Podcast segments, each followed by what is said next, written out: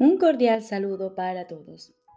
Hoy continuamos leyendo el canto de la oración, una extensión de los principios de un curso de milagros. La oración, quinta parte. El final de la escalera. Jesús nos dice, la oración es un camino a la verdadera humildad. Y aquí se eleva lentamente una vez más y crece en fuerza, amor y santidad. Deja que abandone el suelo desde donde comienza a elevarse hacia Dios. Y la verdadera humildad vendrá por fin a agraciar la mente que pensó que enfrentaba al mundo sola. La humildad trae paz porque no afirma que tú debas regir el universo, ni juzgar las cosas en función de cómo tú quisieras que fuesen. Deja a un lado felizmente todos los insignificantes dioses, no con resentimiento, sino con honestidad y con el reconocimiento de que no sirven para nada. Las ilusiones y la humildad tienen metas tan dispares que no pueden coexistir ni compartir una morada donde pudieran encontrarse. Allí donde una llega, la otra desaparece. Los que son verdaderamente humildes no tienen otra meta que Dios, porque no necesitan ídolos y la defensa ya no tiene objeto. Los enemigos son inútiles ahora, pues la humildad no es confrontativa. No se oculta avergonzada porque está satisfecha con lo que es, en el conocimiento de que la creación es la voluntad de Dios. Su falta de egoísmo es el ser, y esto es lo que ve en cada encuentro, en lo que gustosamente se une a cada hijo de Dios, cuya pureza reconoce y comparte con Él. Ahora, la oración se eleva por encima del mundo de las cosas, de los cuerpos y de los dioses de todo tipo. Y por fin puedes descansar en santidad. La humildad ha venido a enseñarte cómo entender la gloria que es tuya por ser hijo de Dios y a reconocer la arrogancia del pecado. Un sueño ocultaba la faz de Cristo en ti. Mas ahora puedes contemplar su impecabilidad. La escalera ha llegado muy alto. Ya casi estás en el cielo. Es muy poco lo que queda por aprender antes de que la jornada finalice. Ahora puedes decir a todo aquel que venga a unirse contigo en oración. No puedo ir sin ti, pues eres parte de mí. No puedo ir sin ti, pues eres parte de mí. Y así es en verdad. Ahora puedes orar solo por lo que realmente compartes con Él, pues has comprendido que nunca se marchó y que tú, que parecías estar solo, eres uno con Él. Este es el final de la escalera, pues ya no hay nada más que aprender. Ahora te encuentras ante el umbral del cielo con tu hermano a tu lado. Los jardines son amplios y serenos, pues ahí el lugar señalado para el momento en que debías venir ha estado esperando por ti desde hace mucho. Ahí finaliza el tiempo para siempre. En ese umbral, la eternidad misma se une a ti. La oración se ha convertido en lo que siempre estuvo destinada a ser, pues has reconocido al Cristo en ti.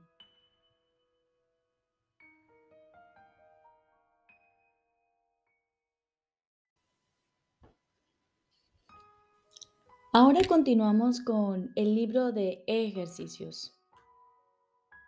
Décimo tema especial. ¿Qué es el juicio final? El segundo advenimiento de Cristo le confiere al Hijo de Dios este regalo. Poder oír a la voz que habla por Dios, proclamar que lo falso es falso y que lo que es verdad jamás ha cambiado. Y este es el juicio con el que a la percepción le llega su fin. Lo primero que verás será un mundo que ha aceptado que esto es verdad, al haber sido proyectado desde una mente que ya ha sido corregida. Y con este panorama santo, la percepción imparte una silenciosa bendición y luego desaparece al haber alcanzado su objetivo y cumplido su misión. El juicio final sobre el mundo no encierra condena alguna, pues ve a este completamente perdonado libre de pecado y sin propósito alguno. Y al no tener causa ni función ante los ojos de Cristo, simplemente se disuelve en la nada. Ahí nació y ahí ha de terminar. Todas las figuras del sueño con el que el mundo comenzó desaparecen con él. Los cuerpos no tienen ahora ninguna utilidad, por lo tanto, desaparecen también, pues el Hijo de Dios es ilimitado. Tú que creías que el juicio final de Dios condenaría al mundo al infierno junto contigo, acepta esta santa verdad.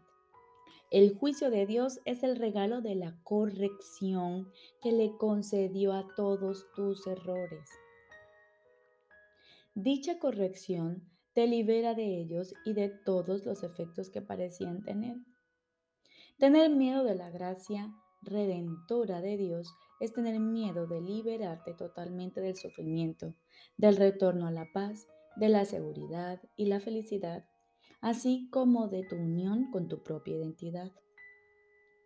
El juicio final de Dios es tan misericordioso como cada uno de los pasos de su plan para bendecir a su Hijo y exhortarlo a regresar a la paz externa que comparte con Él. No tengas miedo del amor pues solo Él puede sanar todo pesar, enjugar todas las lágrimas y despertar tiernamente en su sueño de dolor al Hijo de Dios que reconoce como suyo. No tengas miedo de eso. La salvación te pide que le des la bienvenida y el mundo espera tu grata aceptación de ella, gracias a lo cual se liberará. Este es el juicio final de Dios. Tú sigues siendo mi santo Hijo, por siempre inocente, por siempre amoroso y por siempre amado, tan ilimitado como tu Creador, absolutamente inmutable y por siempre inmaculado. Despierta pues y regresa a mí.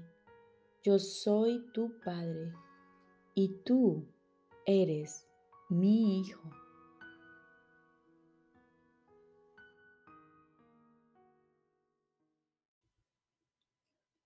Lección número 314. Busco un futuro diferente del pasado. Busco un futuro diferente del pasado. De una nueva percepción del mundo nace un futuro muy diferente del pasado. El futuro se ve ahora simplemente como una extensión del presente. Los errores del pasado no pueden ensombrecerlo, de tal modo que el miedo ha perdido sus ídolos e imágenes, y al no tener forma, deja de tener efectos. La muerte no podrá reclamar ahora el futuro, pues ahora la vida se ha convertido en su objetivo y se proveen gustosamente todos los medios necesarios para su logro.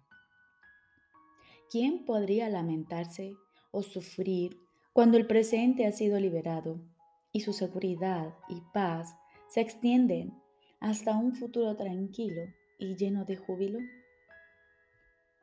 Padre, cometimos errores en el pasado, pero ahora elegimos valernos del presente para ser libres. Ponemos el futuro en tus manos y dejamos atrás nuestros errores pasados, seguros de que tú cumplirás las promesas que nos haces en el presente y de que bajo su santa luz dirigirás el futuro. Y ahora, como todos los días, acallamos nuestra mente, aquietamos nuestros pensamientos para poder escuchar así la voz de nuestro Padre. Estoy seguro de que Él te hablará y de que tú le oirás.